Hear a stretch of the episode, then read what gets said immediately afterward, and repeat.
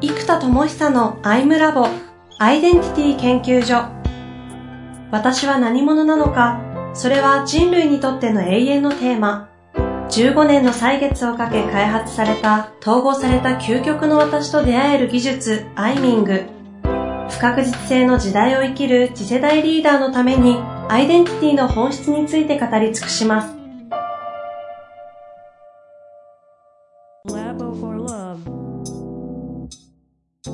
こんにちは、遠藤和樹です。生田智久のアイムラボアイデンティティ研究所。生田さん本日もよろしくお願いいたします。はい、えー、よろしくお願いします。さあ、今日もやっていきたいと思いますが、はい。今日のまあ、テーマですかね。どういったお話を今日は行きましょうかね。うーん、そうですね。えー、っと、まあ、最近ですね、えー、まあ、いろんな出来事が、えー、ありまして、まあ、その中からいろいろ感じるですね、やっぱ未来の働き方とか、うん、うんこれからどんな未来が起こりうるかという、まあ、僕なりの考えと、じゃあその未来に向けて、えー、今自分がやってるこうアイデンティティっていうテーマとか、働き方がなんかどんな風にシフトしていくのか、はいはい、具体的にどんなことをじゃあ僕はやってみようと思ってるのか、みたいな、なんかそのあたりをお話できるといいかななんて思っております。いいですね。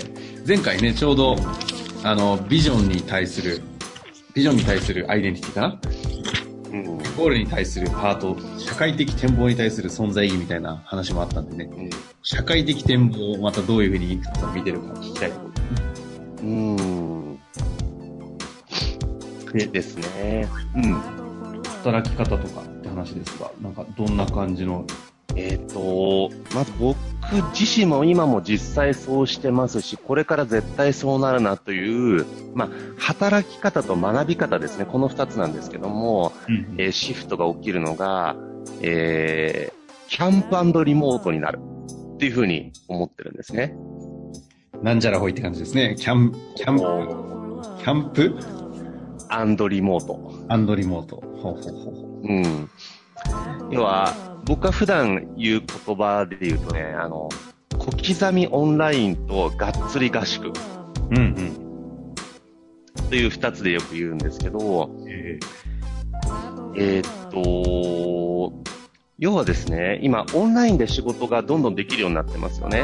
はい。で、ね、あの、今回の収録なんかも Zoom っていう、あの、オンラインの会議システム使ってますし、はい。えー、オンラインだと画面共有もしやすいから、ミーティングも実は意外と逆にやりやすかったりするんですよ。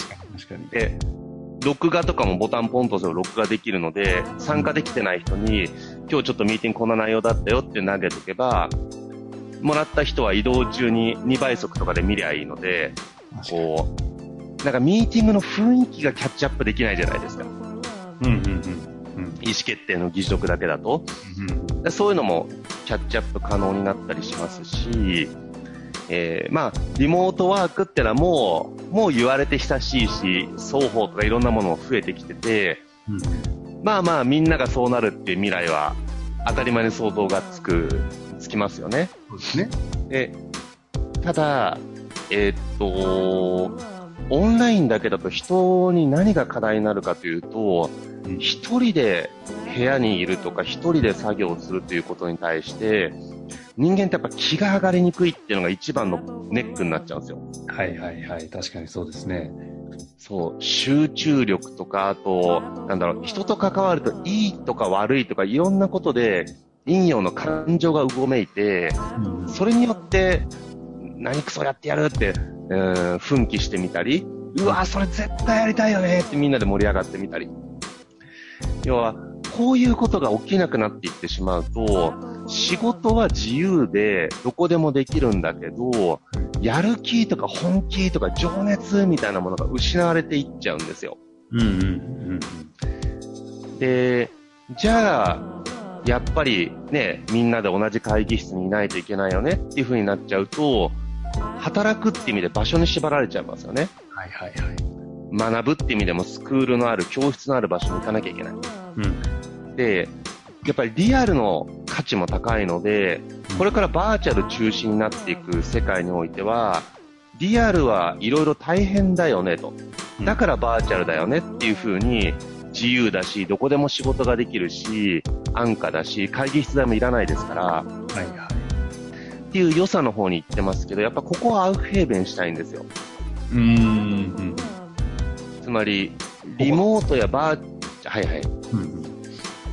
うん。ですね。こう、リモートやバー、リモートやバーチャルが素晴らしくって、リアルが、えー、廃れていく。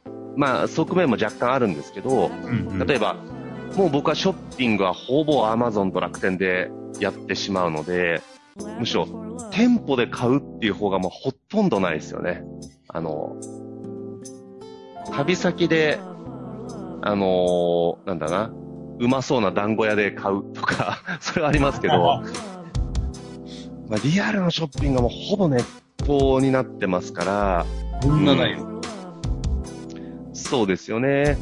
で、ただし、リアルだからこそ出会える本みたいな偶発的出会いがリアルには結構起こりうるっていうメリットがあるってよく言うじゃないですか。うんえでもそれって実は Amazon のレコメンドによる偶発的出会いも意外とあって、なんだろうな、リアルだからいいかっていうと、うーん、まあリアルの良さももちろんあるんですけど、うんうん、ランキング見れたりとかいろんなソートができたりっていう意味で言うと、オンラインだからこその情報の、なんだな、相当、整理ができて見やすいのもありますと。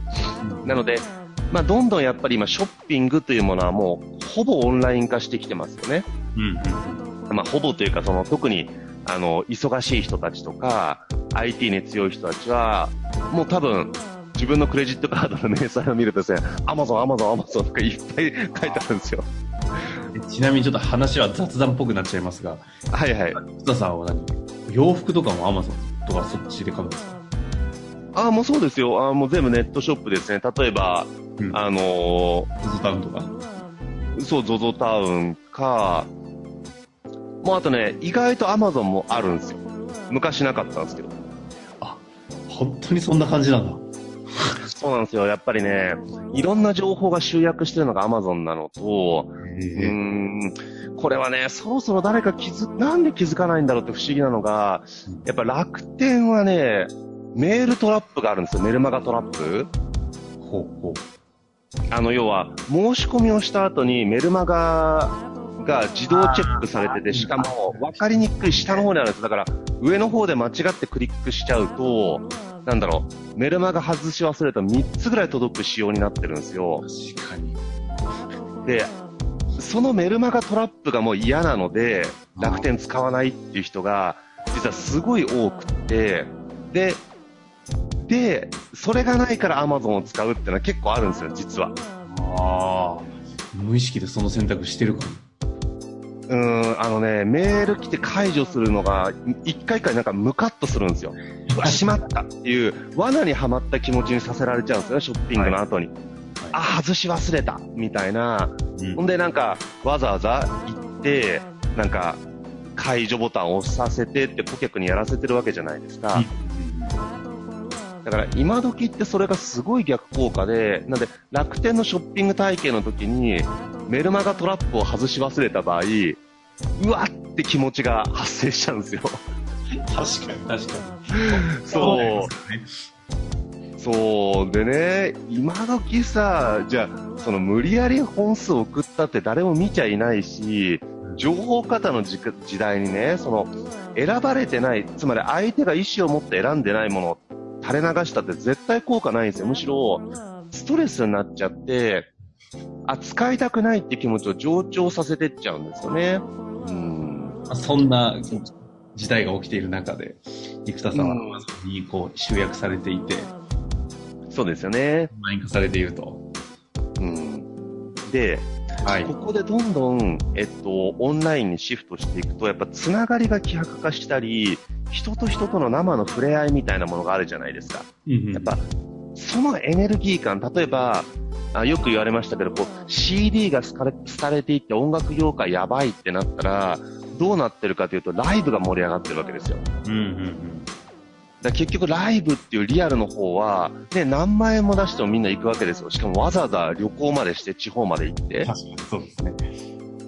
じゃあ CD で同じもの聴けるじゃんとか、ライブ映像 DVD で見りゃいいじゃんって、いやいや、その全然別物だからっていう なんだろうな、こう、別物なんですよ。うん、全く。これはもうみんなね、体感でわかりますよね。そうなんですよ。だから実は、情報としては一見代替できてるようで、絶対代替できないのが、場の雰囲気とかエネルギーとか空気感なんですね。で、まあもうこれもね、一部、えっ、ー、と、バーチャルリアリティとかで、あの VR を装備して、あの、その空間にいるような感じにもできるっていうのはもちろん、いずれ起きてきますから、このえっ、ー、と、リモートとかバーチャルの方をより没入感を高める VR を使ったライブみたいなものもあると思うんです。で、働き方もこういう VR を使った会議室とかを作っていって、大自然の高原で会議室とかいろんな会議室が選べて、そこでこう会議をする仕組みなんてのもどんどん出来上がっていくと思うんですね。そうするとじゃあ、なんか、月で会議しようぜって言ったら月の真ん中にこたつが置いてあって、そこにみんなが、アバターが座ると会議できるとかね。うん。あ、すういろんな、ね、うん、面白いやり方っていうのはこれからできるだろうから、あのー、まあ、うちがちょっと余力あればそういうのも作りたいんですけどね。うん。なんで、こういう、まあ、えっ、ー、と、よりリアルに近づけたバーチャル。うん。うん、でもやっぱりね、空気感とか触れ合いができないじゃないですか。ええー、そうですね。で、ここでやっぱり注目されてくるのが改めて合宿なんですね。合宿そう、寝食ともにするのと、例えば、世界中にチームが散っていった時に、たった3時間のミーティングで集まるって微妙じゃないですか。うんうんうん、で、集まるなら最低3泊4日以上だったらわざわざ世界から集まってもいいかなって感じなんですよ。ああ、サミットみたいなもんですね。そうそうそうそうそう。あれも3時間のミーティングだったら世界中から集まらないじゃないですか。はいはい。そう。でもそれが何日間かにわたってやれるから、集まって会議が行われるわけですよね。えー、なんで、あのサミットモデルがこれから働くとか学ぶっていうのでも起きてくるっていうふうに僕は思ってるんですね。うん、うん、なので、基本はリモートのオンラインで、えー、まあ、動画だったりアプリケーションだったり、えー、音声通話だったり、まあそのバーチャルリアリティだったりを使いながらこう、オンラインでほとんどのことを終わらせていって、ただ、爆発的な集中力とか、ね、例えばディズニーランドをバーチャルリアリティで遊んでもなんか楽しめないと思うんですよ。やっぱり乗り物に乗らないと、みたいなのとか。うん。なんで、そういうね、体験をやっぱりリアルにしたいっていう部分は、今度合宿に集中されてくるんですね。まさに CD がこうライブに寄ってったようにってことですね。そうです。CD で、えー、っと、うん。で、例えばもうミネルバ大学なんていうね、うん、えー、新しい教育モデルなんか注目されてますけど、あそこは確か、まあ、合宿というよりもまあ全寮制みたいになってて、いろんな都市を半年ごとだったからなんか移動するんですよ。うん、なんで、まあ半年合宿を8回やるみたいなモデルなんですけど、うん。なんで、で、講師も世界中の講師がオンラインでつながる。だ合宿先で世界中の講師がオンラインで登場するなんてモデルも、これからどんどんどんどん普通になると思うんですね。なるほど、なるほど。うん。なので、この、やっぱ人って部屋で e ラーニングやってくれってやっぱやれないんですよ。うんうん。あの、 TED とかもそうですけど、ね、素晴らしいプレゼンテーションでね、僕もすっごい興味ある内容でも、ね、たった15分じっと見れるかっていうと結構難しいんですよね。確かにね、意外とそうですね。うん。そうなんですよ。うん。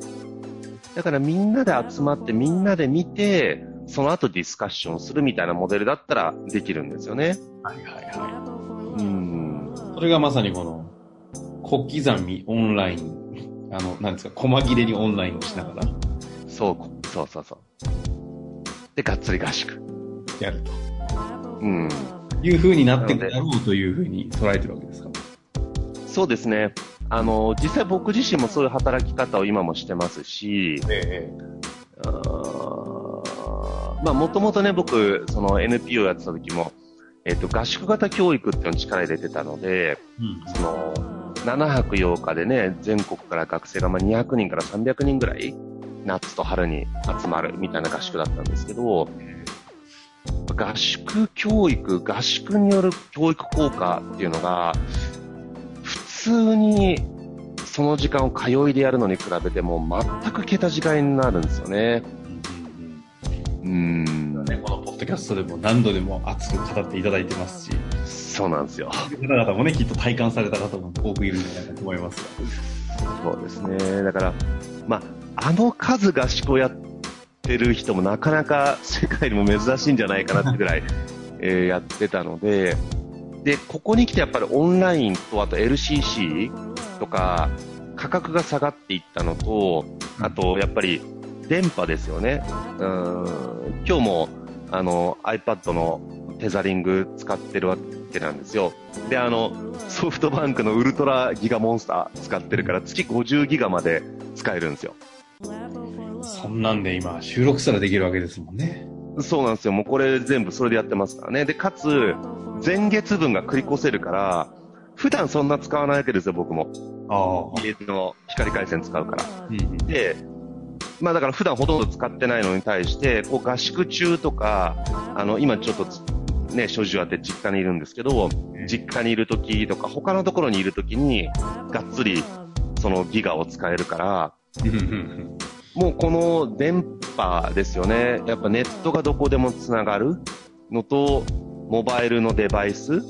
うん、で、これもね、実は結構熱いのがですね、ポータブルモニターが最近優秀になってきてるんですよ。ほう。ポータブルモニターそうです。あのー、僕、家と外で作業効率が一番変わっちゃうのが、ノートパソコンだと画面がちっちゃいから、複数の処理がしづらいんですね。北さんらしい話ですね。はいはいはい。いや、そうなんですよ。僕43インチのモニターをデュアルモニターにしてるから、家は。テレビ、まあ、でもせめて、43インチじゃなくても、まあ24インチぐらいのモニターがもう1枚、うん、もしくは24インチ2枚ぐらいだったら作業効率的にそこまで落ちないんです。でも外でノートパソコンのモニター1枚と、まあ、iPad Pro も持ってるんですけど、やっぱりちょっと2つのデバイス分かれちゃうので、うん、これもね、今、あの、僕、あの、え、エーサス、アサス、これちょっといつも読み方わかんないけど、どっちエーサスエーサかな？アサスかな いつも 読み方わかんない使ってるけど。うん。これのデュアルモニターが、えっと、ポータブルモニターで、あの、要は、イメージとしてはノートパソコンのモニター部分だけが独立して存在するって感じなんですよ。はあ。で、iPad みたいにカバーついてて、くるくるってカバー開けると、モニターが出てきますと。で、これがね、15インチぐらいで、あの、フル HD なんですね。はいはいはい。これですね。で、これね、そう3万5千円ぐらいだから、これを1枚買って持ち歩けば、いや、もう今僕もうしろもう1枚買おうかとか悩んでるんですけど、そうするとね、外出先で、はい。そう、このデュアルモニターができるっていうのが僕は結構、結構というかむちゃくちゃ重要で。で、今、それも今、プロにデュアルモニター？いやいや、iPad Pro は別に独立したデバイスと、あと、MacBook Pro と、この、デュアルモニターを、ポータブルモニターをつなげてます。へー。これね、USB-C1 本でもう電源も取れるから、それを挿すだけでデュアルモニターになっちゃうんですよ。あ、これね、本当だ。もうむっちゃくちゃべる。ほら、もう、ね、遠藤さんもこの後アマゾンでポチりますよね。なんでそんなポチらされたか。いろんな。収録場所が増えるっていう。そうなんですよ。でもこうやってアマゾンですぐ調べて多分アマゾンでポチッとしていくっていう時代になってるわけですよね。うん。はいはい。エイ、エイスース？エイスースって読むんですかこれ？読むんですかこれ。かなりメジャーなブランドなのに、え僕、文字を読もうとも思ってなかったから、読み方わかんない。エイスースじゃないか。エイスースって書いてありますけど。あ、そうなんですね。ASUS か。え、ASUS ですよね。そうです、そうです。ASUS です。へえ。アサスと呼んでました。僕もいつもアサスか、エーサスかとかで読んでた。えー、まあ、もう記号として見てるからいいんですけどね。そうですよね、もはやね、これ。うん。なるほど。そんな状態になる。もうとにかく言いたいことは、どこでも。そう。要は、仕事環境が、もう、モバイルデバイス、いろんなものが完全に整ってきたんですよね。うん、で電波もそう、LCC とか航空の安さもそう。ってなると、合宿に集うことが、ストレスが減ってくんですよ。ええー、だから、小刻みオンラインで、えー、あとはやるときは2泊3日とか3泊4日でがっつり合宿をやる。で、思いっきり旅のエンターテインメントをみんなで共有して、そうするとほら、会社のそばに飲みに行くんだったらね、合宿先、旅行先でみんなで飲んだ方が、寝食ともにしてむっちゃ繋がって楽しいじゃないですか。確かにね、それはありそう。えー、かつオフィス代がなくなれば、都内の高いオフィス借りるんだったら、正直ね、結構平日のリゾートホテルだったら、ね、僕らもよくやりますけど、ね、ヒルトンのスイートとかでも、まあスイートもピンキリですけど、その、まあ、みんながイメージするスーパーゴージャススイートじゃなくて、こう、まあ、まだ、スーパーじゃないけど、ゴージャススイートぐらい の、あの。そうそう、3部屋ぐらいあるやつ。はい、あれでね、だって4人で6、7万ぐらいでしたもんね。ですね。だから1人2万いかないですもんね、全然。そうそうそう。で、食事とか全部ついてて。ってなると、じゃあ、ねそれをだって月に3泊したって24万じゃないですかみたいな。うん。で、ね、今って少人数で会社やる人っても増えてるから、うん。で、それで3泊でそんなもんでってなってくると、じゃあ、都内でね、保証金出してオフィス借りるってね、ちっちゃいとこでもすぐに何百万いくじゃないですか。はい、はいですね。うん、って考えたらね、世界中のリゾートホテルで、やっぱりスイートルームじゃないとミーティングスペースをね、やっぱりね、カフェとかだとやりにくいので、やっぱりスイートルームがいいんですよね。で、みんなでそこに泊まる。うん。うん、ねだからどんな金持ちだみたいな感じなんだけど、1泊2万ですからね、1人ね。確かに去年を思い返すとですよ。生田さんのお付き合い、ね、たまたま、ポッドキャストもけあってね、こうそういうお付き合いしましたけど、うん、大してリアルで会ってないのに、なんか去年振り返ると、生田比率超、あ、なんか多かった。感がある。感がある。実際そんなことない。実際でも結構多いと思いますよ。多いですかね。うん。なるほどですね。ということで、うん。はい。まあそういう時代になっていくだろうと。うん。それでじゃあ、アイデンティティがどうだこうだという話が当然ですからね、あるわけですけど、次回はその時代性を踏まえた上でどんな話をしていきましょうか？あ、ここから働き方、学び方とか、そういう話にもうちょっと踏み込んでいければと思います。具体的にですね。